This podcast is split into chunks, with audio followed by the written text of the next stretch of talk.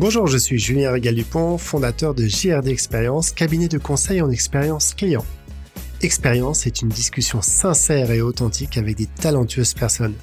Je vous souhaite une excellente écoute. Chère madame, vous avez fait le marathon des sables pour la première fois. C'est exact.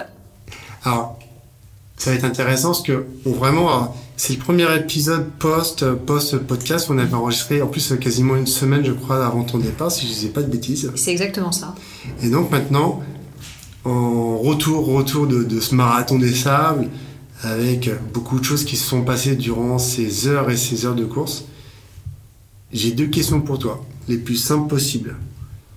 Qu'est-ce que tu en as tiré aujourd'hui en tant qu'expérience et en termes de tout ce que tu veux, tout ce que tu as envie de me raconter, et aussi quelles ont été les rencontres qui ont pu te marquer dans, ces, dans, bah, cette euh, nouvelle étape de ta vie, parce que tu n'avais jamais fait le, marathon des sables, si je ne dis pas de bêtises. C'est ça, c'est euh, une première. Et en fait, bah, comme toutes les premières fois, c'est de la découverte, avec du bon et du moins bon. Euh, la première, effectivement, c'est d'arriver dans des conditions où on ne s'attend pas forcément à ce qu'il fasse aussi froid. Euh, après, on peut parler de dérèglement climatique. Euh, j'ai pas d'avis sur le sujet, mais euh, c'était un peu particulier de, commencer une première journée, une première nuit en étant gelé. donc du coup, on doit se réadapter, se dire bah, finalement comment je vais faire pour survivre au froid, non pas au désert, hein, mais déjà au froid, toutes les nuits. Parce que nous, on nous dit les températures vont augmenter, peut-être la journée, mais la nuit, aucune certitude. Et donc, du coup, bah, ça a été euh, la première chose qui a commencé à bouleverser euh, l'ordre établi dans ma tête et ma stratégie, euh, qui consistait à partir avec un sac pas trop lourd de façon à pouvoir vivre au mieux cette expérience sans être chargé. Parce que je suis même un petit gabarit, donc moins on a de poids sur le dos et plus on avance vite, c'est logique. Et ben du coup, je pars avec un sac à 11 kg 6 à la pesée le premier jour. Sans l'eau que je dois porter, donc ça fait, euh, on arrivera sur la première journée à 13 kg. Donc ça change déjà complètement la physiologie, euh, la psychologie euh, de la course. Au départ, on se dit 13 kg quand on les porte 5 minutes sur le dos à la pesée, c'est pas très grave. Après, 13 kg sur 30 km, ça commence à peser un petit peu lourd. Mais en même temps, il y, a, y, a, toute une ambiance, une atmosphère. On revient à la simplicité. Déjà, plus de réseau, plus de moyens de communication, ou très peu finalement. Et puis on apprend à faire des rencontres. Alors moi j'ai eu la chance euh, de partager une tente avec euh, des militaires et des civils qui œuvrent pour les associations des, blessés, donc comme moi, donc une cause commune. On avait déjà échangé sur les réseaux sociaux, donc on avait déjà un petit peu fait connaissance, ce qui a permis vraiment d'avoir quelque chose de totalement naturel enfin d'avoir l'impression qu'on se connaissait depuis 20 ans tous, alors qu'on s'est vraiment découvert à l'aéroport. Donc ça a été une première rencontre assez magique euh, de se dire bah voilà on voit sur les sur les écrans MDS donc ça, c'est pour l'acronyme MDS, ça veut dire Ça veut dire marathon des, sables. je mutiler des... Euh, mutiler des euh, Non, non, euh, marathon des sables, donc ah, voilà, frété spécifiquement. Et puis bah, du coup, bah, dans l'avion, je suis à côté d'un collègue, on fait connaissance, on discute. je vois pas le vol passer. J'ai la chance encore, j'ai des petites jambes, parce que bah, forcément, sur ces vols charter, il n'y a pas beaucoup de place. Donc là, je me dis finalement, d'être un petit gabarit, c'est un vrai avantage. Et puis ça va continuer comme ça, donc avec la, vraiment la pendant les premiers jours, vraiment, on fait connaissance avec les gens, euh, on rencontre d'autres personnes, on échange. C'est vraiment un échange du partage. Il y a des soirées en fait où on peut dîner ensemble, bah, le premier soir et le deuxième, parce qu'après c'est fini, on passera euh, en autosuffisance euh, pour le reste des jours. Donc on profite un peu. Les garçons ont beaucoup mangé, beaucoup plus que les filles. Alors est-ce que c'était après les personnes qui sont, on racontera un petit peu sur la suite, mais le fait en termes de, préparation, donc bien sûr, tu as, très bien préparé, on en avait parlé aussi dans, l'épisode. Le fait un petit peu trop se charger en nourriture, en glucides, en lipides, en tout ce que tu veux, est-ce qu'à ton avis, ça peut être problématique pour certaines personnes qui auraient peut-être pas bien préparé tout compte fait leur plan de, course ou, ou quand de toute façon tu tu fais le marathon des sables? C'est une vraie stratégie en fait. Euh, chacun a préparé son truc depuis tellement de temps. Euh. Oui, il y a une vraie stratégie, je pense, euh, globale, mais il y a aussi une vraie stratégie alimentaire et je pense que les gens l'oublient. les gens ont souvent peur de manquer de manger, donc finalement ils prennent beaucoup de choses, mais il y a aussi beaucoup de plats lyophilisés, des choses préparées, mais personne ne regarde les étiquettes pour voir en fait qu'est-ce qu'il y a comme micro et macronutriments. Donc il y a des, des aliments qu'on dit pour sportifs, mais qui sont pas très intéressants euh, d'un point de vue nutritionnel, parce que par exemple, ça va être que des glucides. Et si euh, avec de la chaleur dans le désert on mange que des glucides, bah, premièrement déjà on a soif, deuxièmement ça crée de l'acidité encore plus et c'est encore plus d'irritation pour le tube digestif. Donc est-ce que c'est intéressant? Pas toujours. Je dis pas qu'il faut pas en avoir, je dis qu'il faut avoir un bon équilibre avec aussi toutes les vitamines. Donc il bah, faut avoir un petit peu un supplément vitaminé dans les, le choix des aliments qu'on va qu'on va emporter avec soi. Moi personnellement, j'avais misé euh, tout sur euh, la nourriture américaine parce qu'elle avait été testée par euh, des grands sportifs, testée à la chaleur, etc. Donc je savais qu'il n'y avait pas à avoir de perte en micro et macronutriments. Et j'avais également un sponsor, Moss Nutrition, qui m'avait fourni tous mes encas. Et là c'est pareil, ça a été travail avec les forces spéciales, donc ça avait déjà été testé dans le désert, dans des conditions extrêmes. Donc j'avais aucune dégradation à la chaleur. Donc déjà j'étais à 100% sur la stratégie alimentaire. D'ailleurs mes, mes camarades de tente voulaient tous me piquer euh, euh, mes petits bonbons ou euh, mes encas. Parce qu'effectivement, bah, moi, j'ai pas eu de, de coup de mou. grâce à ça. Puis les gens disent mais tu manges pas beaucoup en fait. Oui, mais tu avais rationalisé dans, dans ton quoi Tu avais ton scope, tu avais ton plan. Tu savais quand est-ce que tu... Bah, en fait, on, on, prépare ces, on prépare ces petits sacs mm. par jour. alors moi je l'avais fait mais parce que c'était plus pour me repérer, mais euh, concrètement, euh, ça ne me dérangeait pas d'aller, prendre dans le sac numéro du jour 2 si j'avais envie de mm. manger autre chose. Si avais envie de. Bah, c'est pas, euh, voilà, c'était juste en fait l'important c'est de déconditionner pour gagner du poids. Et moi au départ, j'avais pas tout déconditionné. Et du coup, je me suis rendu compte qu'en en fait, euh, on peut gagner 200-300 grammes. Alors, ça paraît pas grand chose dit comme ça, mais c'est énorme. Et on garde surtout de la place parce que j'avais un sac qui était pas très euh, volumineux. J'avais 4 litres de moins que les autres. Donc, bah, forcément, on essaie de gagner, on essaie de raccrocher. Bon, finalement, avec les habits en trop, j'ai fini avec un sursac par-dessus qu'on a attaché avec des tendeurs. Enfin, on a fait, euh, bah, voilà, la, technique d'urgence du désert. On, on prend ce qu'on a et on essaie de constituer, de créer un nouveau sac sur le sac. Euh, puis les, gens aussi avaient beaucoup rigolé euh, du fait que j'avais aussi euh, un peu customisé le sac en mettant une poche supplémentaire, en mettant une banane, etc. Donc ils disaient bah, finalement tu avais déjà pensé à des choses pratico-pratiques. Oui, mais j'avais pas pensé qu'elle allait faire aussi froid. Donc bah, quelque part j'ai dû garder tous mes vêtements chauds et ce qui m'a quand même vraiment pénalisé. Après, la première chose c'était voilà, de pas forcément avoir pris en compte la météo. Ça, c'était la première erreur. Oui, mais c'est pas vraiment spécialement une erreur, parce que tu étais dans le. Donc, pour rappeler, tu dans le désert sahérien, pour le coup. Donc, c'est. On va. Alors, on va pas parler de Météo France, mais bon, ça change par rapport. Mais tu m'as tellement raconté de, de, de tempêtes, de, de bah, de chaleur, tu vois. On peut pas, effectivement, euh, mais si, je pense que si j'avais pris en compte un peu plus la météo, je me serais rendu compte que là, les températures n'étaient pas si élevées que ça la nuit et j'aurais peut-être opté pour un autre mm. duvet. Donc finalement, j'aurais eu 300 euh, grammes de plus dans mon sac, mais j'aurais gagné 2,5 kg. Donc. Euh, c'est 2,5 kg en nourriture? Non, en vêtements. en vêtements, d'accord.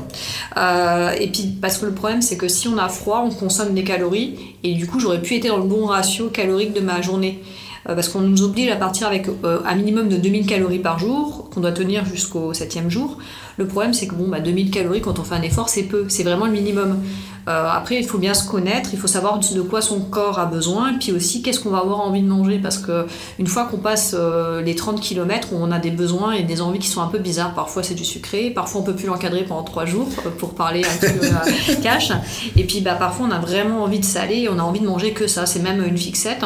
D'ailleurs, j'avais des camarades qui avaient pris du jambon, du saucisson, donc c'était nos aliments réconfort du soir avec les bonbons Haribo.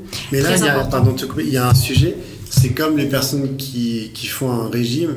Si tu te t'ouvres pas la version un petit peu plaisir, le, dans certains, mm. euh, le repas plaisir, bah, tu, tu, foires le truc parce que tout compte fait, tu l'auras jamais. C'est un petit peu le, petit sucre qu'on va donner à, enfin, pas un enfant, mais à un adulte, tu peux pas l'avoir. Donc tu supprimes le truc. Donc toi, au contraire, dans l'échange, dans la communication, parce que ça doit être un truc tellement impressionnant sur, sur de toute façon, c'est tes collègues ou toutes les personnes de course, vous, devez partir tous ensemble et si tu vas bien arriver tous à la, au premier checkpoint, au stage 1, 2, 3, 4 jours, parce que c'était sur différents jours la course. C'est euh, ça. Mais en fait, euh, moi je suis pas, je suis pas gourmande.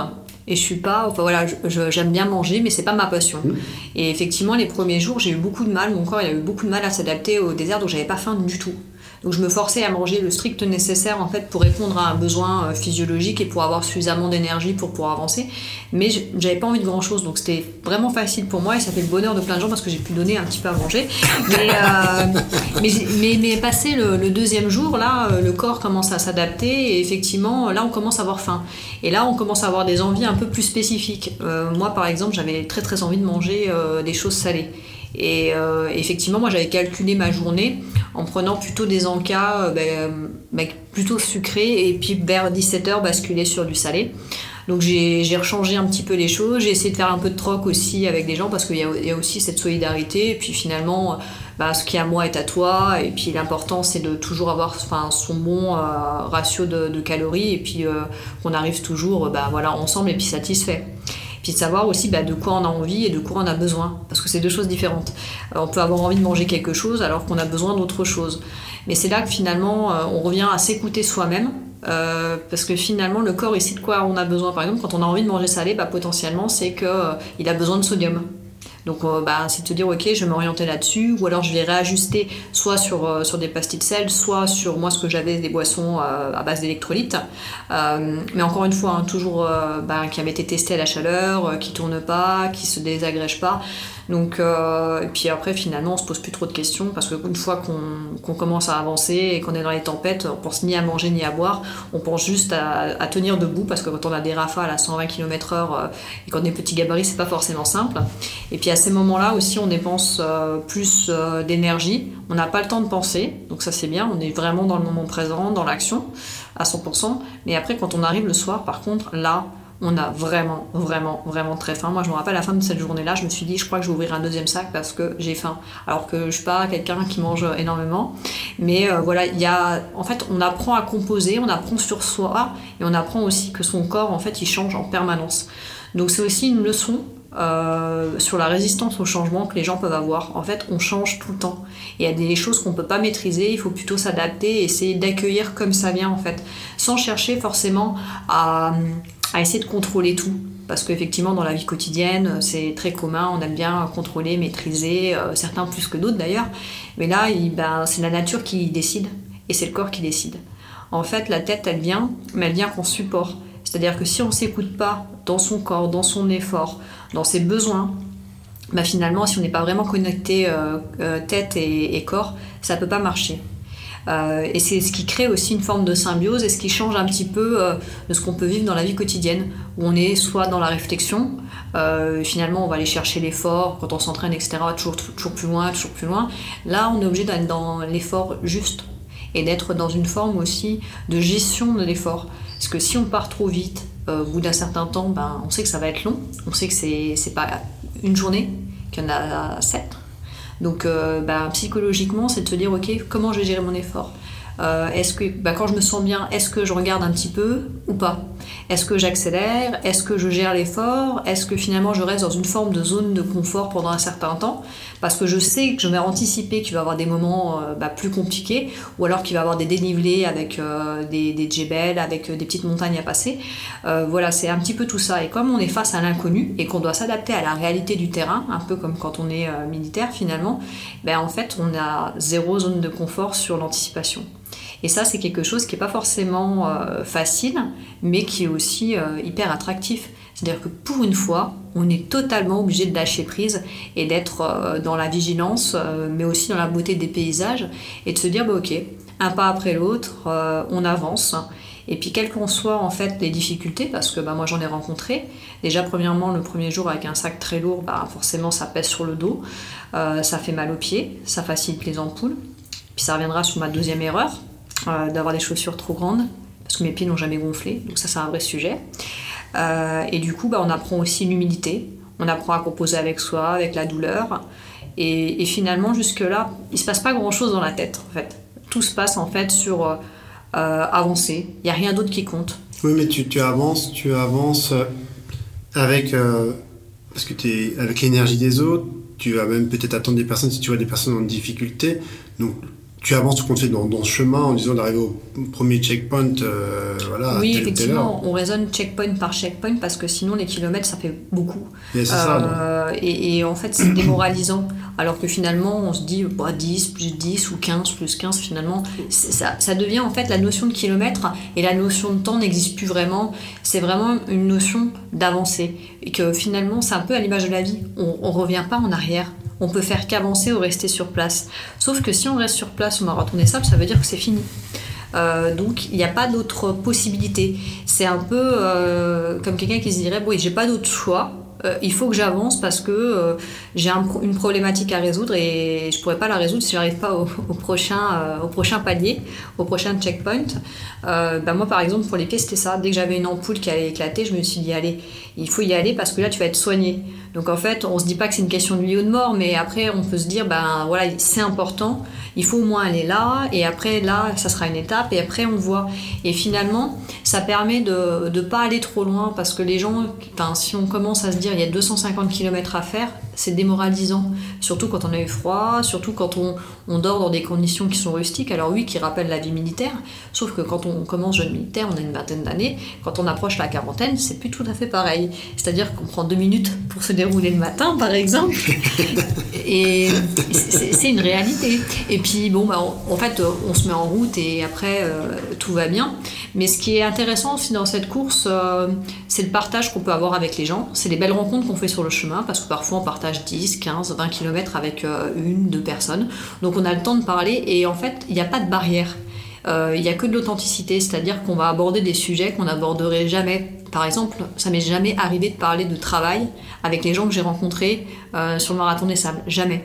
C'est que des questions de vie, c'est que des choses finalement très personnelles qu'on ne ferait pas forcément au premier venu dans la rue ou dans un bar. Bah là, il y a quelque chose qui se fait, il y a un peu une magie des relations humaines qui fait que il n'y a aucun sujet tabou. Et puis finalement, euh, on découvre réellement les personnes et puis des, amitiés secrètes, puisque finalement, on partage quelque chose euh, d'assez extraordinaire. Et moi, je vais donner euh, un exemple concret. Sur ma, la étape longue, au bout de 25 km de grande solitude, et de grande réflexion finalement de, ce temps de se dire bah, finalement je suis au milieu de nulle part et je suis toute seule avec mon sac on se pose quand même mais qu'est-ce qu'on fait là? Mais on ne pose pas longtemps cette question parce qu'en fait le pourquoi était vraiment pour, euh, pour lever des fonds pour des blessés, pour faire reconnaître la cause. Donc après, finalement, cette question s'envole. Puis après, il y a plein de choses qui arrivent en fait dans la tête euh, sur des qu'est-ce qui est important finalement, qu'est-ce qui est important pour toi, euh, qu'est-ce que tu as réellement envie, parce que finalement, quand on est face à soi-même, c'est là où véritablement les vraies questions vont venir et vont nous traverser. Puis après, il y a aussi toute euh, la partie un peu mystique du, du désert et d'avancer. Et finalement, quand on se dit un pas après l'autre, surtout dans des moments où c'est un peu plus compliqué, on se dit que finalement tout est possible. Euh, qu'il y a juste à avancer, et un pas, et un autre, et puis finalement, les choses déroulent. Puis euh, à ce moment-là, je vais faire une belle rencontre de, de trois filles. Et puis ça va, on va faire une, je crois 25 km ensemble. Et ça va être incroyable. Ça va être de la magie. On va vivre un coucher de soleil. On va commencer une marche de nuit. On va partager des moments de vie, mais très forts, euh, comme rarement j'ai eu l'occasion d'en vivre. Et puis j'étais un peu triste parce que bah, pour moi, l'aventure, elle s'est arrêtée euh, à 150 km. Euh, bah, parce que j'avais été blessée. Donc bah, forcément, quand on traverse une tempête de sable et qu'on voit pas un gros caillou, bah, on tape dedans, ça fait mal, donc fracture d'un doigt de pied. Et puis bah, après, euh, quand on marche mal, bah, forcément, on surcompense. Au bout d'un certain temps, bah, euh, la cuisse gauche pour moi lâche. Donc euh, je le vis pas comme un drame. Par contre, euh, mes, mes copines de, de, je pourrais pas dire de randonnée, mais de marche. Hein, non, ouais, euh, bah, elles, pour elles, pas- elles- ont fini. elles ont fini, elles ont fini, parce qu'on a fait aussi, un- on s'était dit, je dis mais allez-y, puis euh, voilà. Et puis finalement, euh, bah moi j'étais pas triste, euh, mais beaucoup de gens étaient tristes pour moi. Moi non, parce que je sais qu'en tant que sportive, bah, une blessure fait partie de la vie et je, quand je, ma, jambe s'est bloquée, j'ai su que c'était fini en fait. Et je l'ai accepté. Et je crois que ça, c'est aussi important en fait de se dire parfois il faut accepter les choses. Parce que ça dépend pas de nous, c'est pas une question de, de morale, de volonté, de, non, c'est juste la vie en fait. Et parfois la vie, ben, elle nous dit stop maintenant.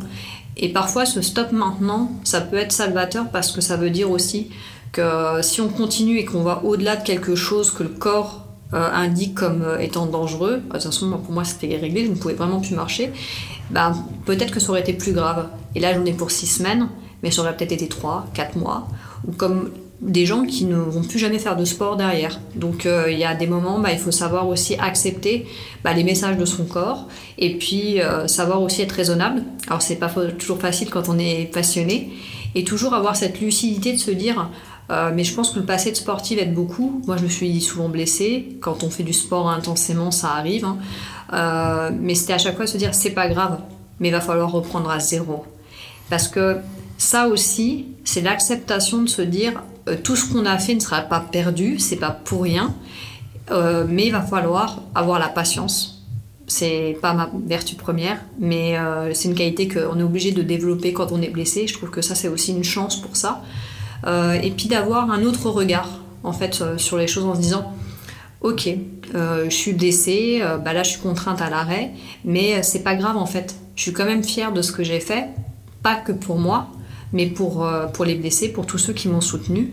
Puis après, on a quand même cette petite pensée ah zut, est-ce que je vais pas décevoir les autres?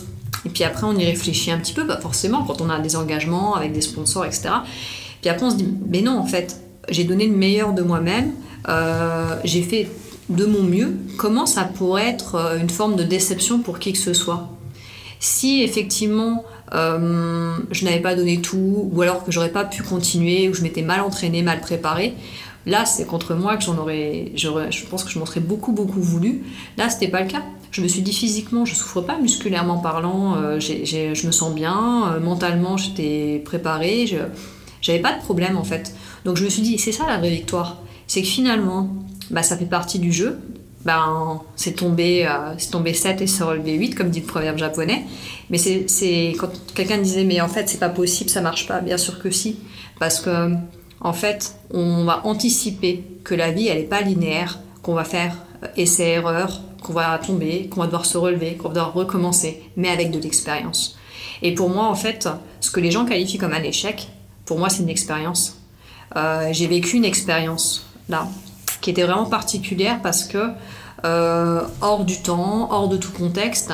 Et ce qui a été vraiment touchant pour moi, c'était de me rendre compte que je ne pouvais pas partager ça avec euh, les gens qui comptaient pour moi. Ça, ça a été dur. Oui, mais on te suivait, ton époux te suivait, parce que y a, pour le coup, là, au, niveau de communication, il y avait un GPS. On peut, mm. Bien sûr, je vois très bien l'image d'image oui, symbolique. On, reçoit, on reçoit. C'est-à-dire que c'est génial parce que ben on reçoit tous les messages des gens. Le soir on arrive à notre tente ah vous avez la possibilité de vous connecter pendant quelques minutes non pas on a c'est en fait sur le site ils avaient prévu une messagerie et ils imprimaient les messages et tous les soirs en fait on avait notre petit courrier. Et finalement on revient sur des choses simples mais qui sont aussi euh, euh, très émotionnelles puisque finalement on reçoit le courrier le soir on a fini l'étape les gens envoient leur message avant 15h donc ils savent absolument pas comment on est dans quel état si on a fini etc et on, reçoit tous ces messages, et là, du coup, bah, effectivement, on se dit, bah, c'est sûr qu'on n'est pas seul au monde. Et puis, bon, bien sûr, moi, j'avais mes, camarades, puis toutes les relations que j'ai pu nouer, donc moi, je me sentais plutôt bien entourée. Et j'étais très chanceuse, avec euh, des belles rencontres, puis à partager aussi une tente avec des gens exceptionnels. Euh, mais effectivement, de pas pouvoir donner un mot ou dire voilà, j'ai vécu ça, j'ai vu ça aux personnes qui comptent réellement en fait dans notre vie. Moi, je l'ai vécu comme euh, une frustration et c'est là que je me suis dit en fait, si on vit quelque chose et qu'on peut pas le partager, bah ça n'a pas la même saveur. C'est-à-dire qu'on peut le faire après, bien sûr, j'étais impatiente aussi de rentrer pour pouvoir raconter euh, tout ça, et puis surtout ces, ces, expériences, que ce soit pour, euh, pour soi, pour son développement personnel, que ce soit pour les autres, et puis aussi finalement comment on gère la douleur. Parce que effectivement, ça c'est un vrai sujet aussi. Euh, les douleurs de pied, moi j'en ai eu. Les ampoules, c'est la principale cause d'abandon sous marathon. Bah, C'était pas mon cas pour moi, mais ou la principale cause de blessure. Euh, notre corps, il n'est pas fait pour marcher euh, ou courir autant ou faire des alternances. Au bout d'un certain temps, euh, plus le poids, la fatigue, la mauvaise récupération, ben, à un moment donné, on n'est on qu'un humain, on n'est pas encore des machines.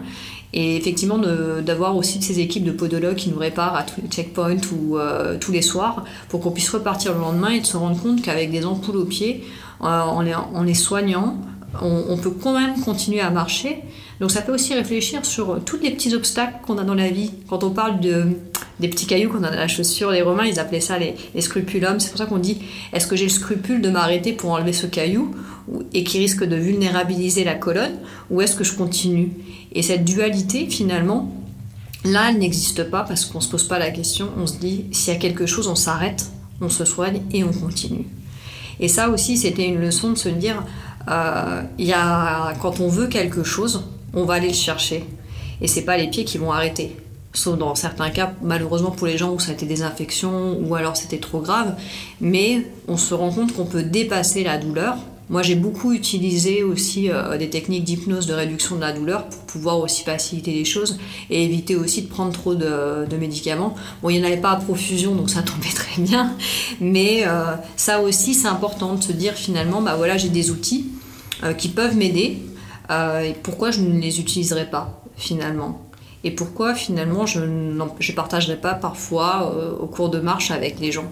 Parce que ça aussi c'est quelque part donc ça reste de, de l'entraide ça reste quand, tu, tu, marches, tu, tends la main à quelqu'un, tu lui as peut-être fait cette technique, pas cette technique, mais c'est pas baba parce que pour le coup, tout ce que tu avais fait en kilomètre et le nombre de personnes qui, sont, qui ont fait des kilomètres, je pense qu'on peut faire un petit tour de France très facilement mm. si on cumule tous les sportifs et sportifs qui ont fait cette belle course. Mais c'est un, un, sujet, c'est, tu parlais de petites barrières. La barrière, euh, au départ, on tombe, après pas, quand on est enfant, on tombe, on tombe la personne qui dit autour de toi ah, pourquoi elle est tombée bah, déjà ouais, bah, dans un sens c'est pas sa première bûche et puis il va mettre une autre bûche et à un moment donné il va franchir l'obstacle qui pensait infranchissable il va y arriver naturellement. Et s'il tombe bah, c'est pas grave. L'obstacle j'aime beaucoup ton, ton obstacle ça me fait penser aux chevaux. Un cheval c'est un, un des personnages que moi je trouve très majestueux très, très puissant mais quand j'étais enfant j'étais allé un, tournoi hippique, euh, je crois que c'était international, où on était passé dans les écuries. Et tu les vois, tu vois dans, dans, dans, les backstage, tu vois. Et tu vois ces bêtes, et là tu dis, si tu te prends un truc dans, la tête, et un euh, des, des, cavaliers m'a dit, non, non, viens mettre ta main. J'avais pas osé.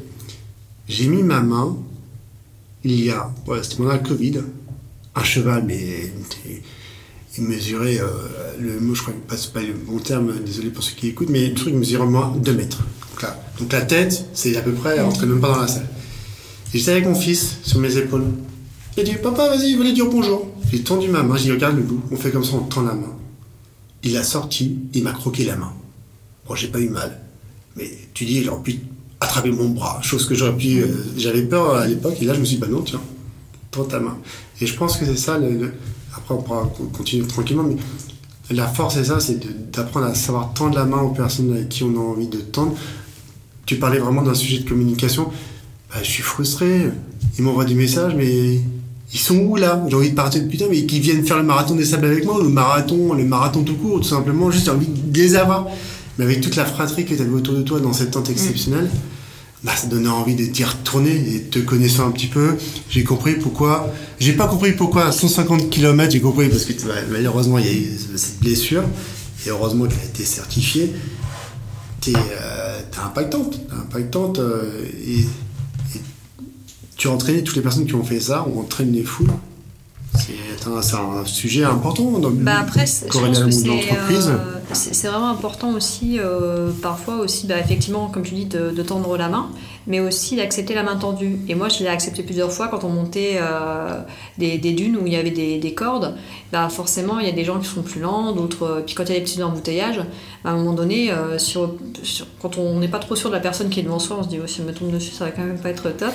Puis il y a quelqu'un quelqu'un au-dessus qui, qui vous tend une main, on réfléchit pas en fait. À ce moment-là, on la prend parce que euh, on se dit pas est-ce que finalement c'est un contournement, on se dit pas est-ce qu'on va être aidé, non, on, sent en fait la volonté de la personne de nous aider et aussi de nous protéger. Et ça j'ai trouvé que c'était aussi des choses, euh, une vraie solidarité euh, entre les coureurs, euh, du vrai respect et de, l'authenticité. Donc c'est pour ça que je comprends aussi pourquoi les gens sont assez fans de, cette course parce qu'il y a vraiment cet esprit un peu particulier qui est aussi exacerbé par les conditions de rusticité où finalement bah, on est dans un effort, donc nos émotions avec la fatigue sont exacerbées sur plein de points, mais ça aussi, ça enlève des barrières qu'on peut avoir en tant que personne avec les autres, bah, finalement, bah, c'est facile de parler à quelqu'un, c'est facile de connecter avec les gens. Alors que dans un autre contexte, euh, ça serait différent. Le contexte aide vraiment à ça et ça crée, ça crée du lien plus facilement, mais ça crée aussi de la solidarité et de l'envie. En fait, il n'y a personne qui va avoir, je pense, euh, l'idée de se dire j'ai pas envie que quelqu'un termine l'étape. Non, on a tous envie que tout le monde finisse. Je sais pas pourquoi, mais c'est comme ça. Et euh, déjà que l'attente arrive au complet, c'est toujours quelque chose de super important. Mais aussi même pour les autres Parce que finalement, on se dit, il n'y a jamais de dernier dans cette course. Même celui qui finit dernier, c'est un exploit, c'est extraordinaire. Donc en fait, euh, cette notion, à part pour les premiers qui jouent la compétition, mais elle n'existe pas. Au final, c'est plutôt une compétition de soi avec soi-même, et puis euh, plutôt de se dire euh, d'arriver à vivre en, collectivité et d'être dans, dans, ce groupe, d'en faire partie, et de, trouver sa place en fait euh, dans ce groupe d'une façon ou d'une autre, mais avec, euh, comme j'ai pu échanger aussi avec beaucoup de gens qui ont eu le même besoin que moi, d'avoir des moments de solitude. Parce que euh, on en a besoin de vivre tout le temps finalement avec les autres, d'échanger. Il y a des moments où on veut profiter du désert et profiter de, ça parce que c'est aussi des moments magiques pour se retrouver avec soi. Et si on les a pas, je pense que ça, ça manque et ça, ça pourrait peut-être perturber l'équilibre qu'on pourrait avoir. Parce qu'il y a aussi des moments euh, où effectivement bah, on a juste envie d'être dans notre effort, euh, seul face à soi-même et aussi euh, seul avec l'immensité.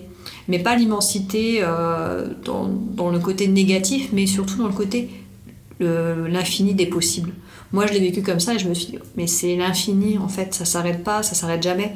Et il y a tellement de choses qui peuvent être aussi infinies si on le crée, que moi j'ai trouvé ça génial et je me suis dit, il faut que je réfléchisse à, à qu'est-ce que j'aurais envie de créer, à qu'est-ce qui pourrait euh, finalement, parce que tu fais ça, bah, c'est que tu peux faire tellement d'autres choses.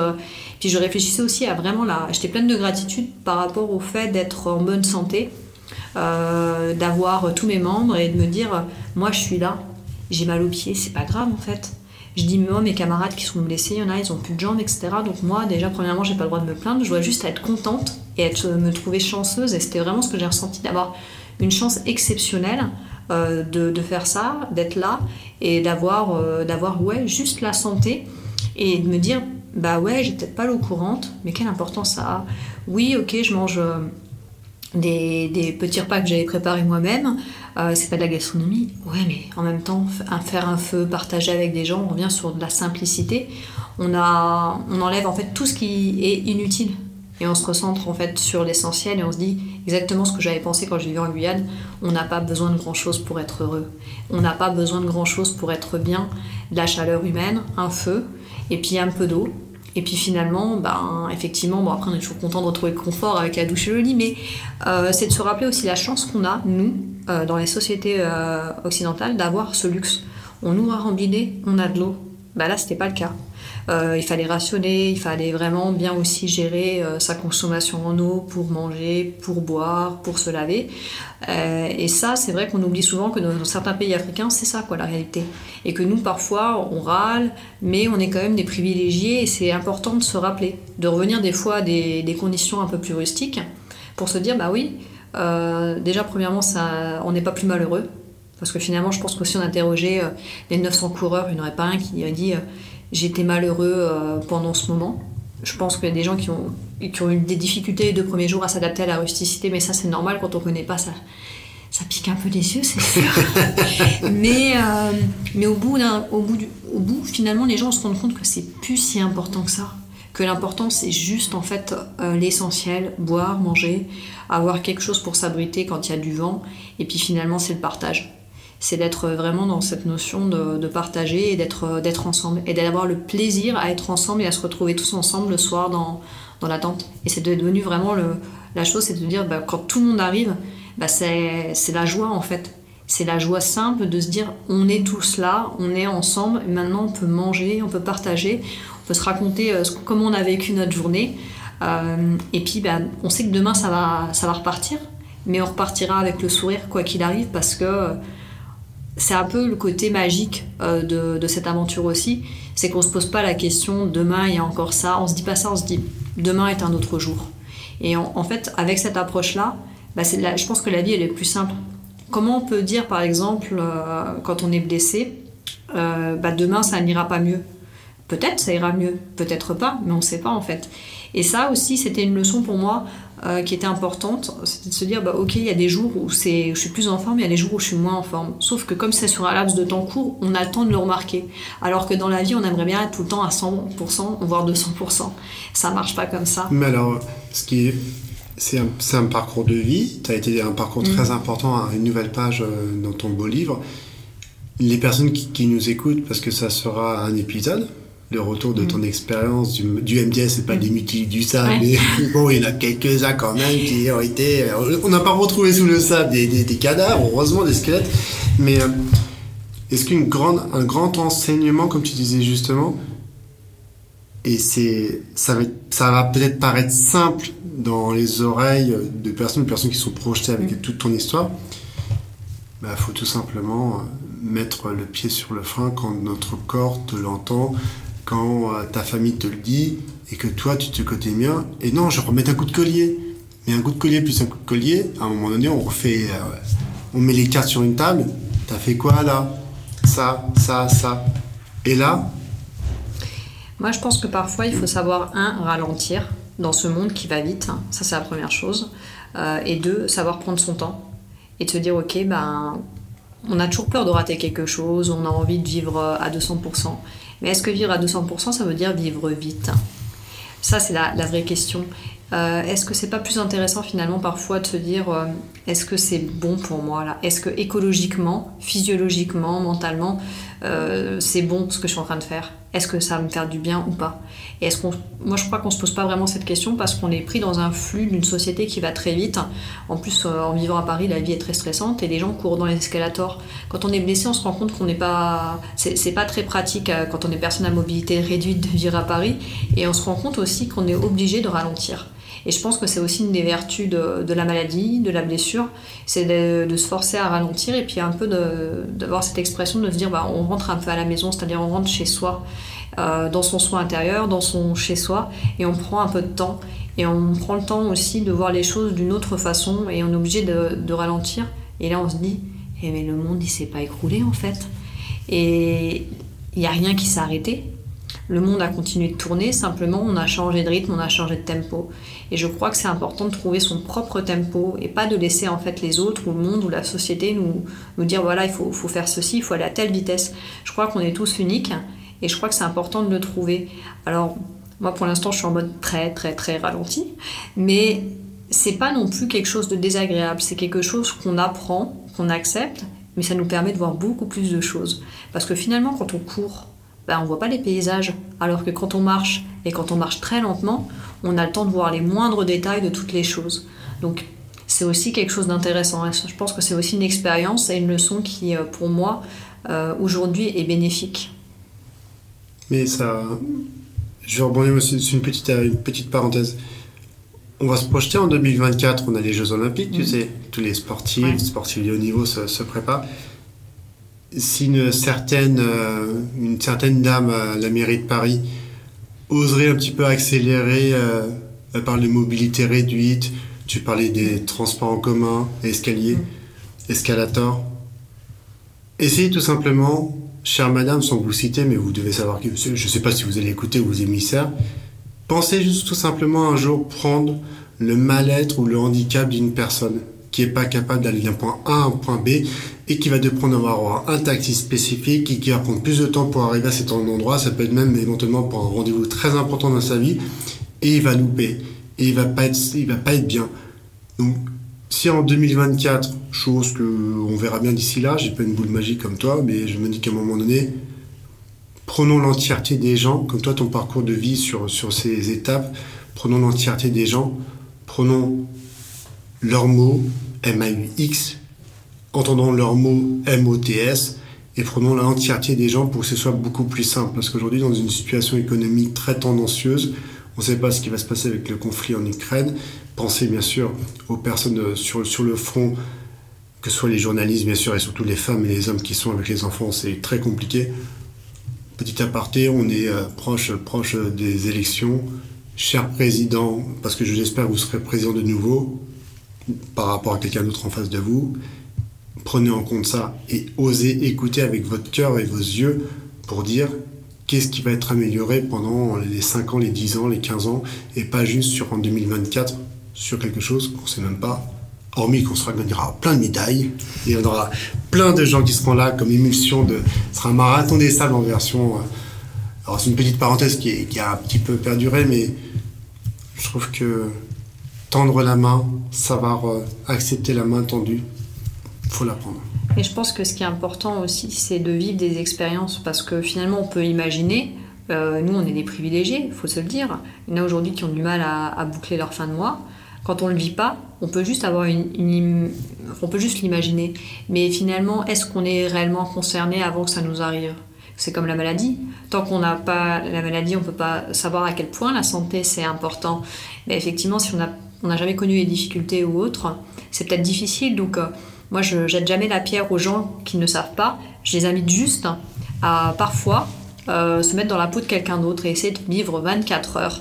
Euh, ne serait-ce que, ben, je sais pas, imaginons, je gagne le SMIC et j'ai 20 euros pour, pour manger ou pour faire manger ma famille. Ben, ça peut être intéressant parce que ça revient à des choses essentielles. Tout le monde peut le faire finalement parce que c'est quelque chose de simple, mais on pourrait comprendre en fait aussi ben, comment vivent réellement les gens.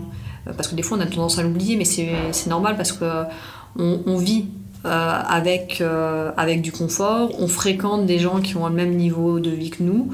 Euh, et effectivement, quand quelqu'un est dans une difficulté ou est malade, ben souvent il dit la première chose c'est Ah, j'ai de moins en moins d'amis. On voit véritablement les gens qui tiennent à nous dans les difficultés. Et c'est vrai que tout ce qui rappelle en fait la, la, pauvreté ou la maladie, on a tendance à vouloir le fuir parce que ça nous fait peur. Pourquoi? Parce qu'on a peur que ça nous arrive à nous. De la même façon que quand on croise un SDF, euh, c'est pas qu'on a du déni pour la personne. Moi personnellement, j'en ai pas et j'essaie toujours d'au moins avoir un sourire ou un mot gentil. Mais c'est juste dire, on se projette, on se dit, et si c'était nous? Et là, la machine à faire peur se met en route et du coup, ben, c'est un, réflexe qu'on peut avoir ou que certaines personnes peuvent avoir de se dire, ah non, mais je m'en écarte ou je veux pas voir en fait parce que c'est trop dur pour moi. Et c'est ça qui est, je pense, aussi compliqué, c'est de se dire, ben, il n'y a aucune raison pour que ce soit nous. Mais peut-être que ça pourrait nous arriver. Simplement, si ça nous arrive, comment on rebondit en fait? Parce que peut-être qu'on n'a pas donné aussi les outils aux gens pour pouvoir se relever. Euh, il y a beaucoup de gens, je pense, dans ma situation, ils l'auraient vécu comme un véritable échec. Ça aurait été la fin d'une vie parce qu'il faut s'imaginer quand même que derrière, il y a plus d'un an de préparation. Euh, moi, ma vie, elle n'a pas que tourné autour de ça. Ça m'a demandé beaucoup d'énergie, etc. Mais je reviens aussi avec quelque chose d'un peu différent des autres, c'est-à-dire que moi, j'ai pas le blues j'ai pas j'ai déjà fait le deuil en fait euh, moi je reviens qu'avec une belle expérience je me, je, me sens vraiment enrichie humainement et personnellement mais j'ai eu aucune difficulté à revenir dans ma vie parce que j'ai une vie équilibrée qu'il y avait d'autres choses qui m'attendaient à mon retour mais si on n'a pas préparé aussi c'est ce que je disais à beaucoup de gens avec qui j'ai discuté moi j'avais déjà mentalement préparé mon retour si vous l'avez pas fait ça va être dur parce qu'il y a le deuil à faire il y a le deuil du projet, c'est un peu comme. Euh, alors moi j'ai pas d'enfant, mais quand, quand, on accouche, on a le baby blues. Bah là c'est pareil parce que c'est un projet qui, qui est le temps de gestation du projet d'un an. Donc si on focalise toute son énergie, etc., bah, le jour où il est, fini, bah, ça fait un vide. Donc euh, comme la nature a horreur du vide, bah, c'est important d'avoir toujours quelque chose en équilibre pour pouvoir rebondir et, et pas avoir ces... Parce que finalement ce tourbillon d'émotions qu'on va vivre à ce moment-là va nous rattraper tôt ou tard. Donc c'est la façon aussi, moi quand je l'avais pris en compte dans ma préparation et mentale et physique en me disant, ok tu vas avoir ça parce qu'il va y avoir ces émotions, puis parce qu'on sécrète aussi des hormones, et que c'est une vraie réalité, on les a plus quand on arrête. Et je pense que tous ceux qui ont couru le marathon des sables vont au moins arrêter deux semaines. Donc pendant ces deux semaines-là, ça veut dire un changement physiologique, ça veut dire moins d'endorphines parce qu'on pratique plus. Ça veut dire tout un changement en fait physiologique et métabolique qui entraîne aussi bah, voilà, ces sentiments de, tristesse, de blues et d'avoir envie d'y retourner. Mais en fait, c'est pas, c'est pas vraiment y retourner. C'est revivre en fait un peu comme le premier shoot euh, d'un drogué. Mmh. C'est de revivre ça, ces sensations qui sont aussi physiologiquement intéressantes et qui nous permettent aussi de transcender la douleur parce que quand on, est sur ces efforts-là, à un moment donné, c'est les, endorphines qui vont venir en fait prendre le pas sur, euh, sur le reste et qui vont calmer les douleurs et qui vont nous, nous permettre d'avoir de la sérotonine parce que pour avoir de la joie. Parce que franchement dans des moments difficiles moi quand j'ai vu des gens qui étaient vraiment dans la souffrance avec les larmes aux yeux je me dis Bon, ils ont pas, le, le, le, corps n'a pas encore pris le relais, mais ça va le faire, parce que sinon tout le monde arrêterait. Parce qu'à un moment donné, à, part vraiment les gens qui sont surentraînés, qui font que ça pour des machines, des machines, pas des tout le monde a au moins souffert un peu et l'a fait dans la douleur. Donc après, effectivement, tous ces neurotransmetteurs qu'on sécrète en, quantité largement euh, euh, supérieure à la norme, ben, on va avoir une chute directe. Donc ça fait aussi une fracture du moral après. Et, et c'est vrai que moi, je disais, bah non, moi, j'ai pas eu ça et j'étais euh, bah, très contente de pouvoir, un, revenir pour me soigner parce que pour moi, c'était la priorité absolue. Et, et deux, j'étais contente de retrouver ma vie et puis de prendre mon téléphone et d'appeler les gens et de dire non mais faut que je vous raconte j'ai vécu quelque chose d'extraordinaire euh, et j'ai envie de le partager avec vous et c'est ce que j'ai fait avec euh, avec mes amis proches. Et, et je trouve que c'était ça en fait après la vraie richesse c'était de pouvoir partager euh, avec eux ce qui m'avait manqué et puis après de me dire bah voilà il y a plein de choses et il y aura plein d'autres aventures et puis comme moi je le dis hein, je suis pas du tout dégoûtée. Euh, je ferai probablement pas le marathon des sables, mais euh, d'autres courses, pour plein de raisons. La première, c'est que le monde est grand et que c'est important d'aller chercher un petit peu ailleurs pour avoir aussi euh, bah, se challenger dans d'autres milieux, dans d'autres pays, parce que c'est toujours intéressant de découvrir autre chose. Puis comme ça, bah, j'irai pas rechercher en fait une espèce de shoot de l'héroïnomane euh, qu'on retrouve jamais. Oui, mais, dans héroïnomane, il y a héroïne, il y a et des, des héros qui sont venus, des hommes et des femmes, et puis c'est bah, c'est l'ajout simplement de la next step, toi. C'est ça, tu te dire. Euh, t'es pas. je, je, me, je suis pas en toi, mais je, je vois ce que tu racontes, c'est je comprends très bien quand tu dis qu'on fait un marathon, pour le coup, un marathon classique, et on dit euh, trois semaines de repos, mais cette personne, personne dit c'est quoi la next step, toi? Quand je te racontais tout à l'heure, monsieur mm. qui a 87 ans, qui voulait que son fils mm. euh, batte le record parce que sinon il allait être la honte de la famille, je dis bon, un petit peu se calmer quand même, mm. bon. Mais bah, c'est la prochaine, euh, la prochaine étape de ta vie. La prochaine étape de ta vie, tu m'en avais là ça sera quoi la course Tu as envie de faire le trail, tu as envie de faire l'ultra trail, l'ultra trail Mont Blanc, tu as envie de. Celui qui a fait, attends, le jeune, qui a battu le record monté, alors, je sais plus combien, désolé, euh, c'est un reportage sur Netflix, mon beau-frère m'en avait parlé. Cette montagne a plus de 5000 mètres ou 6000 mètres en l'espace d'un, il y qui ont mis toute leur vie. C'est quoi votre prochaine étape, chère madame? Alors, euh, d'un point de vue sportif, mm-hmm. la première étape, ça va être euh, la guérison. Bah, donc, déjà, la patience. Mmh. Et puis, euh, effectivement, moi, je serais assez tentée de refaire une course à étapes, euh, peut-être aux États-Unis, mais euh, pour l'instant, j'attends de voir en mmh. fonction. Parce que ça sera qu'une étape sportive. Parce qu'à côté de ça, il y a, toute, il y a plein d'étapes dans la vie, professionnelle, personnelle. Donc, il y a tout ça à prendre en compte. Mmh. Et encore une fois, il faut toujours avoir bah, une bonne stratégie. Il faut que les planètes soient alignées de tous les côtés parce que c'est toujours d'essayer de conserver un équilibre et de pas tout miser en fait que sur le sport. Parce que bah, le sport, c'est bien, mais bah, à mon exemple, quand on se blesse, c'est tout de suite un peu moins sympa. Donc euh, voilà, c'est vraiment d'avoir cet équilibre. Et le jour où j'aurai retrouvé un équilibre, ce sera peut-être dans un an, dans deux ans, je ne sais pas, mais euh, j'aurais envie de le faire et toujours porter la cause euh, des blessés. Alors d'ici là, j'exclus pas de, refaire un, semi, un marathon avant la fin de l'année. pourquoi pas, hein, parce que c'est symbolique aussi. Mmh. Mais, mais, pour, mais pour le moment, je n'ai pas encore décidé, mais je sais qu'il y aura forcément une autre course à étapes dans ce style-là, parce que ça m'a plu. Euh, parce que je me dis, c'est pas pour me prouver quelque chose à moi, ni prouver quelque chose aux autres, c'est parce que je trouve que c'est très porteur et très symbolique de la cause que, qui me tient à cœur. Et là, je me suis dit, bah, quand j'étais blessée, je bah voilà, je, je l'ai fait pour eux, et maintenant je suis comme eux. Pendant un temps qui est court, certes, mais je partage encore davantage, et ça, je trouvais que, bah, quelque part, c'était mon lot de consolation de pouvoir encore mieux comprendre à ce moment-là ce que, peut, ce pouvaient vivre euh, mes camarades. Donc, euh, quelque part, je me dis, bah, moi, mon devoir, c'est de, de, me soigner le plus rapidement possible et de repartir en fait sur toutes les actions pour eux parce que bah, eux, ils vont mettre beaucoup plus de temps que moi. Voilà. Oui, et puis c'est, euh, ça me fait rebondir et, et, et, la personne qui est la plus importante dans ma vie, c'est mon épouse, Floriane, mes enfants, bien sûr, ensuite. Mais elle aussi avait préparé le marathon de Paris. Elle revenait de Londres, elle avait fait un an d'entraînement. Je crois qu'elle se fait tous les jours à 5 h du matin, elle traînait pendant deux heures, elle allait après à son cabinet d'architecte. Et euh, tu sais, la, la, fameuse semaine de repos, bah, avant que tu partes en mode détente, mm. etc. Mais à Flo, elle s'est fait une élongation. Mais dans sa tête, c'est de se dire je vais y arriver. Je vais, je, déjà, je vais prendre part à la course, parce que hors de question, ça fait un an que j'ai préparé ça. J'ai quand même euh, sacrifié. Euh, les bonnes bières à Londres, les ambiances fraternelles à Londres, etc. Parce que c'est un autre monde un petit peu que chez nous en France. Donc, elle prend, la course. Et donc, elle fait la course. Je la vois à trois spots, à Bastille, avec une de ses très bonnes amies de l'époque. Et euh, à l'arrivée, tu vois, Montparnasse, pas Montparnasse, mais euh, oui, du Triomphe. Et je la vois. Je l'encourage, je la vois. Elle finit la course. À la fin, elle vient me voir et me dit sais, qu'est-ce qu'elle m'a dit à ton avis?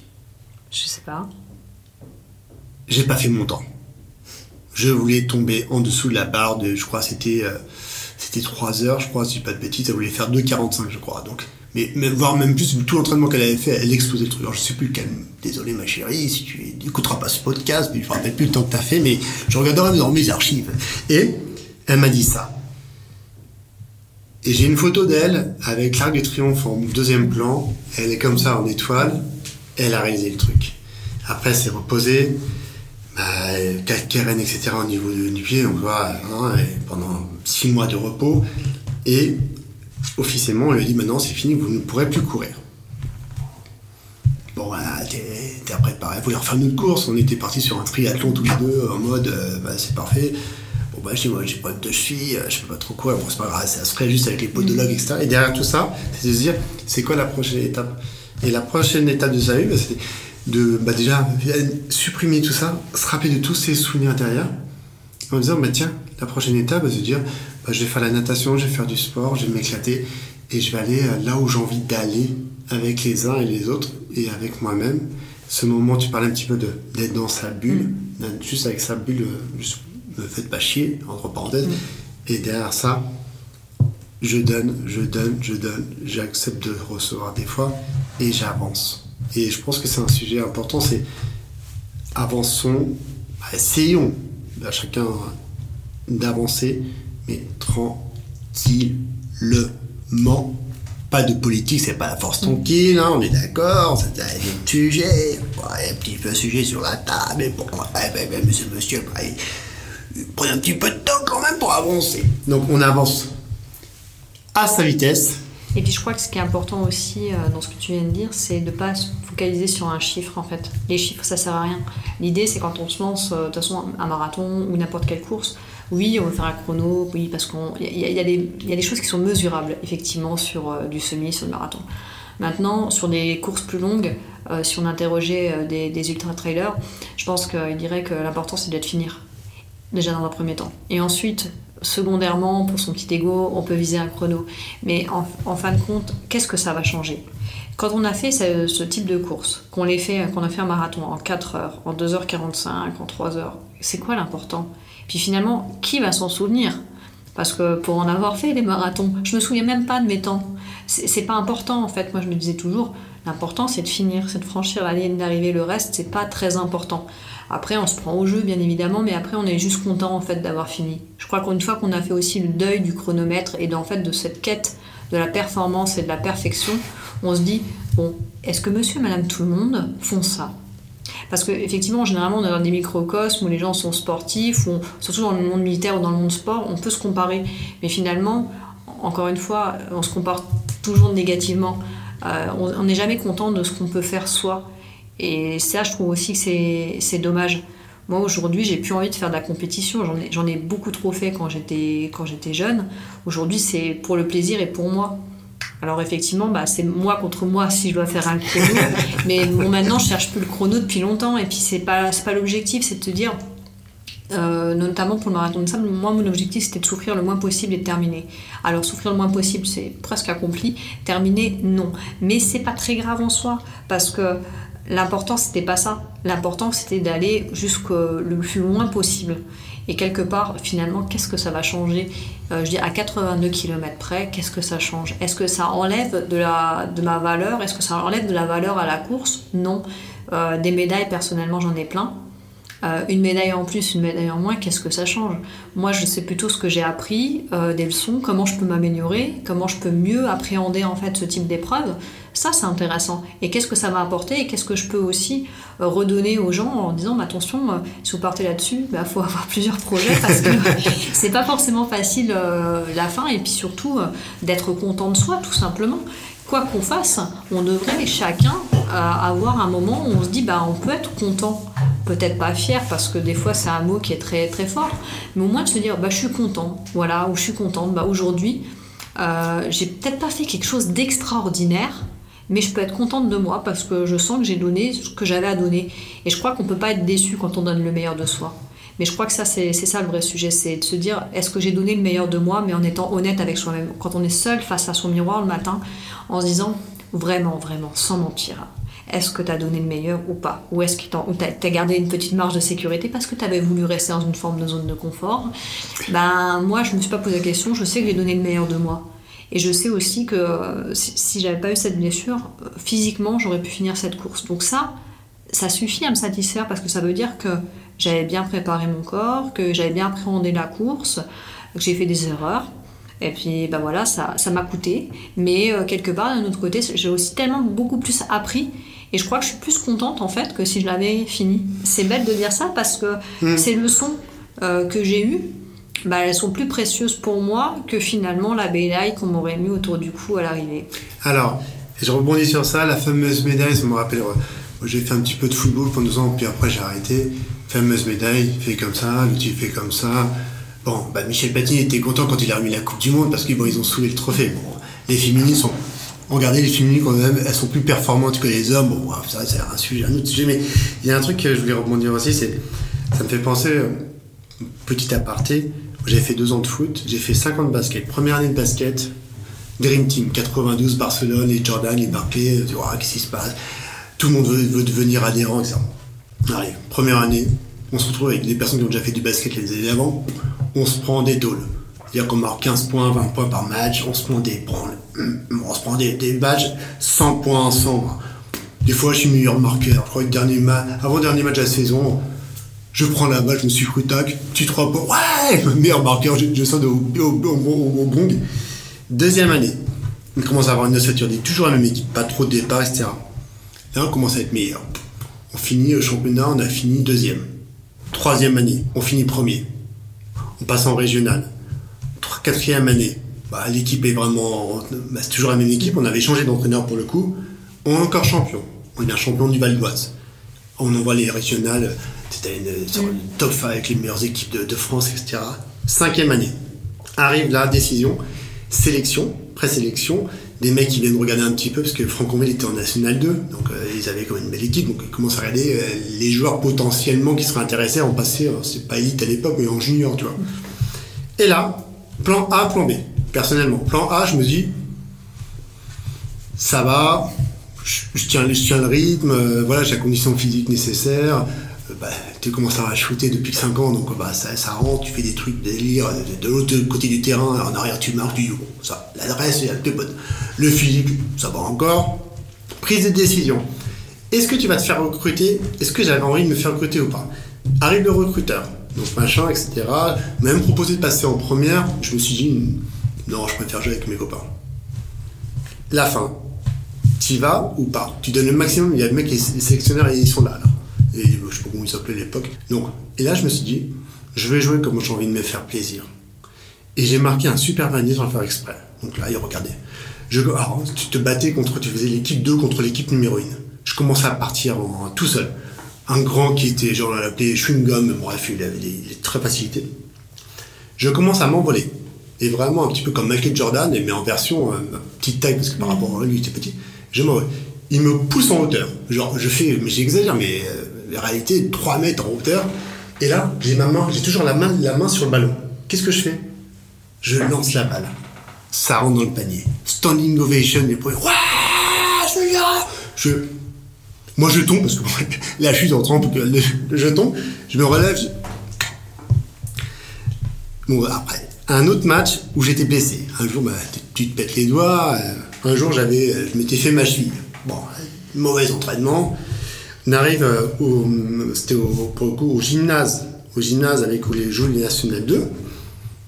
J'étais assis, je faisais la table de marque, c'est marrant, tu marques les points, etc. on gagne facilement. Et là, pendant la mi-temps, je prends les ballons, j'entraîne un petit peu, genre coach, je prends le ballon. J'étais assis sur, euh, sur le banc, tu vois, à 2 mètres de la ligne. Je me lève, et c'est pour tout à l'heure pour vous, je me lève, les up, ça touche pas vois, tu vois Non, je suis désolé, je suis quand même blessé. Donc j'ai sauté sur une jambe. Et je pense que c'est ça, le moteur de ça, de, véhicule, de, rencontre, c'est qu'à un moment donné, il bah, faut se dire que tout est possible. Mais quand rien n'est possible, tu te dis, bah, de toute façon, tu peux tenter, qui tente rien à rien, qui est audacieux n'est pas audacieuse, bon, après, toutes les possibilités. et de prendre son chemin, de trouver son chemin comme tu l'as trouvé depuis de nombreuses années, avec ce parcours riche en relations, en échange de tout ce que tu as fait aujourd'hui, et de dire que prochainement, bah, l'histoire sera encore plus belle parce que derrière, toi, ton fameux sac quand tu étais militaire qui pesait mm. peut-être 25 euh, kilos ou plus, avec le, petit gabarit, tu ne te rendais pas compte, et le sac, il, pouvait tout. On disait, ah, c'est pas possible. Bah, si, tout est possible parce que tu as, des belles épaules et tu as la vie derrière toi et tu encore la vie en projection devant toi avec les uns et les autres que tu vas rencontrer. C'est ça, puis c'est laisser aussi la part euh, d'incertitude, parce que c'est aussi s'ouvrir au champ des possibles, alors dans le positif comme dans le négatif, mais c'est pas grave en fait. L'idée c'est le risque zéro, ça n'existe pas. Et, euh, et, cette course, en fait, je pense que c'est vraiment le témoignage de ça, et je pense que s'il y a une chose à retenir, c'est ça, c'est le risque zéro n'existe pas. Donc si on veut vraiment vivre dans une vie aseptisée, où on minimise tout, et ben finalement ça s'appelle une non-vie une non-vie et on en discutait euh, il, y a quelques, semaines, je ne sais pas si plus longtemps. Il y a Alexia Barrier qui est passée dans le podcast et qui va monter un équipage 100% féminine pour faire le trophée Jules en 2024. Tiens, eh, madame. Et regardez ce qui va se passer sur le. Elle est en train de driver toutes les équipes. Elle est en train de monter des fonds, lever de fonds pour avoir les meilleures personnes à chaque poste, driver par les meilleurs du monde. Elle a, commencé sa carrière avec Florence Artaud, euh, Carsozon, etc. Je crois qu'à ses 15 ans, elle avait, déjà, fait 120 000 miles marins. Bon, ça fait quand même beaucoup, sachant que le mile marin, je crois que c'est 1,8, un truc comme ça. Et je crois que c'est exactement ça, toi. Ton parcours de vie, c'est des miles marins, c'est tous les pays que tu, les 50 pays que, tu as visités, mais pas que visiter, la culture. On en discutait avec un cher, un cher monsieur que vous découvrirez euh, dans quelques jours euh, après, euh, voilà, dans, quelques jours, le, 9 mai, sans, situer la, chose que tu m'as gentiment, gentiment présenté. Mais la vie, c'est ça, moi j'ai un dicton, c'est pas ni problème, il n'y a que des solutions. S'il n'y a pas de solution, c'est qu'il y a un souci. Et ça, ça résume bien toi, ta performance personnelle envers les uns et les autres, tout ce que tu as amené aujourd'hui, où on se parle le 14 à 13h54, à 13h56, on arrête, on va aller déjeuner. et tout ce que tu apportes grâce à ça et toutes ces rencontres. Moi, je me dis que si j'avais été une petite, une petite, euh, une petite souris, peut-être pas au Sahara, je sais pas si elles sont capables d'y aller, ou elles sont de manger, mais j'aurais bien vécu, mais j'ai observé tout ce que tu m'as rencontré, tu m'as raconté, Nari. Ben, c'est simple, on est dans cet état d'esprit d'une grande championne. L'adversité, l'inadversité, la tension, la non-tension, c'est comme la raquette de tennis. Si elle pète pas, moi quand je joue au tennis, j'ai un jour j'ai pété ma raquette parce que l'autre tapé tellement fort que j'avais pété ma raquette, on me suis fait une, élongation. Mais ça m'émoustille quand même, dire pourquoi il tape pas si fort Et je lui dis arrête de taper fort, tu sais pas jouer, t'as jamais joué. Il, faisait, euh, soulevait, je sais pas, je crois 120 euh, au développé couché, moi j'en faisais 100 et j'ai eu. Ouais, la tension. La, la première fois que je me suis fait une élongation au tennis. Pour d'autres sports, j'en ai fait un petit peu moins. Mais c'est ça, je trouve que c'est vraiment le sujet, c'est... Il n'y a pas de mot de fin. Il n'y a pas l'histoire continue jusqu'à notre dernier, souffle. Mais si on était une petite, une petite projection de, de demain, qu'est-ce que tu auras envie, qu'est-ce que tu souhaiterais laisser dans les prochaines semaines sur cette belle terre qui, comme tu l'as dit aujourd'hui, bah, évolue très rapidement peut-être pas dans le bon sens? Euh, moi, j'ai envie de laisser de la confiance euh, justement euh, au futur et aux gens qui vont arriver derrière nous parce que nous, on n'est que de passage en fait. Et on n'a qu'une mission en vrai, c'est de faire que notre passage soit le mieux possible, un pour nous, et d'essayer en fait de contribuer aussi pour le bien des autres. Enfin, ça, c'est ma vision à moi. Maintenant, je crois que chacun euh, peut trouver aussi euh, des ressources et euh, l'envie de faire quelque chose de bien bah, pour lui, hein, parce que finalement bah, ça commence par soi. Et je pense que quand on est bien et quand on est heureux, on est encore plus en capacité de redonner et de faire preuve de, générosité et de, solidarité. Pour moi, en fait, ça serait de dire ben, soyons confiants en l'avenir et osons aussi. Osons faire des choses parce que de toute façon, bah, le non, on l'a déjà, l'impossible, on l'a déjà. Donc pourquoi pas essayer de trouver, euh, de bâtir un pont entre le possible et l'impossible et trouver des, solutions, des étapes, de décomposer en fait un peu le, problème ou euh, comme si on devait gravir une montagne, y aller par paliers, Se dire, bah, en fait, euh, rêvons, c'est quoi mon rêve? Qu'est-ce que j'ai réellement envie de faire dans la vie? Qu'est-ce qui compte pour moi? Qu'est-ce qui fait sens pour moi?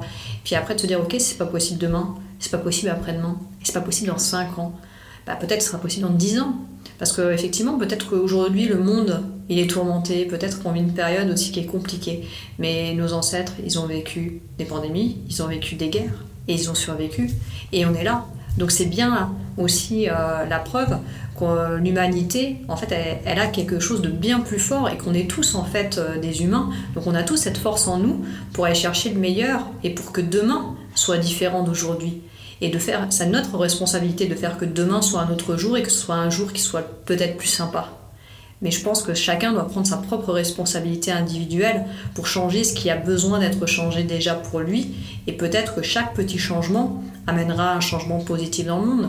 Moi, je suis réaliste et utopiste en même temps. C'est-à-dire que oui, aujourd'hui c'est compliqué, mais rien ne nous dit que demain ça sera pire. Peut-être que demain ça sera pire, mais peut-être aussi que demain ça sera mieux.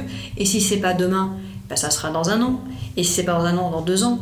Bon, pour l'instant, si on se projette, autant le faire à fond, du positif comme du, négatif, et puis de rêver un petit peu. Euh, ça permet de s'évader, puis ça permet de, de nous connecter à, à, pas mal de choses, et qui sait, peut-être que de bonnes idées viendront. Et moi, j'espère que des gens auront plein de bonnes idées pour améliorer le monde. Mais comme disait, euh, je pense que ça pourrait être la fin, comme disait euh, une musique très connue d'Eric Clapton, We can change the world. Yes, of course. Donc, euh, merci. C'est le deuxième merci, puisque c'est le deuxième épisode que je, tourne, que je tourne de manière très improvisée, mais c'est l'improvisation qui est une très belle improvisation maîtrisée d'un parcours de vie, de parcours de vie. Et oui, on est, euh, je pense qu'on est très chanceux d'être euh, sur cette terre. Par chance, on n'est pas malade. Mais je pense que même si un jour on devient malade, on sera assez capé pour, pour s'en sortir et péter le, péter le truc. Beaucoup de recherches se développent de plus en plus pour certaines maladies génétiques, des maladies plus importantes que. Désolé, euh, la Covid, ça va, elle n'a pas tué non plus euh, autant de personnes que l'Ebola, que euh, le sida, que tous les maladies infantiles, il n'y a que trois enfants qui ont ça dans le monde. Donc, relativisons un petit peu et parcourons le globe avec toi, avec ce, message de, je pense, de bonheur, de joie, de parcours, parce que c'était il y a quelques jours et demain sera un autre monde. C'est ça. Et demain, euh, ce soir, on va se, dire, demain on va se coucher, non, on va quand même bien dormir ce soir pour être en pleine forme. Et, et j'espère sincèrement que, que cet épisode euh, vous a plu et continuez de porter cette bonne nouvelle par des petits bougers, comme tu disais justement, des petits bougers, des petits avancées, step by step, et, euh, et rencontrer Nathalie surtout. Que ce soit dans la rue ou au travers euh, d'une expérience, d'une conférence ou d'autres sujets, moi, ça me bonifie le cœur de t'avoir eu dans, moi, dans ma vie. Je sais que c'est pas encore fini, notre vie va continuer. Et je peux que remercier encore Laetitia, Laetitia Lamarie, qui était passée sur le podcast, qui m'a dit Mais il faut que tu la rencontres. Ça s'est fait par carte de visite à WhatsApp, euh, et après on s'est contacté. Donc euh, la vie est simple, maximiser les choses. Ce que je veux dire, c'est avec le cœur, c'est pas c'est pas codifié, c'est pas écrit. Hein. J'ai pas de script. Hein. Sauf que ça s'appelle la vie. Et la vie, quand elle est partagée, on fait tous des erreurs et on en fera encore.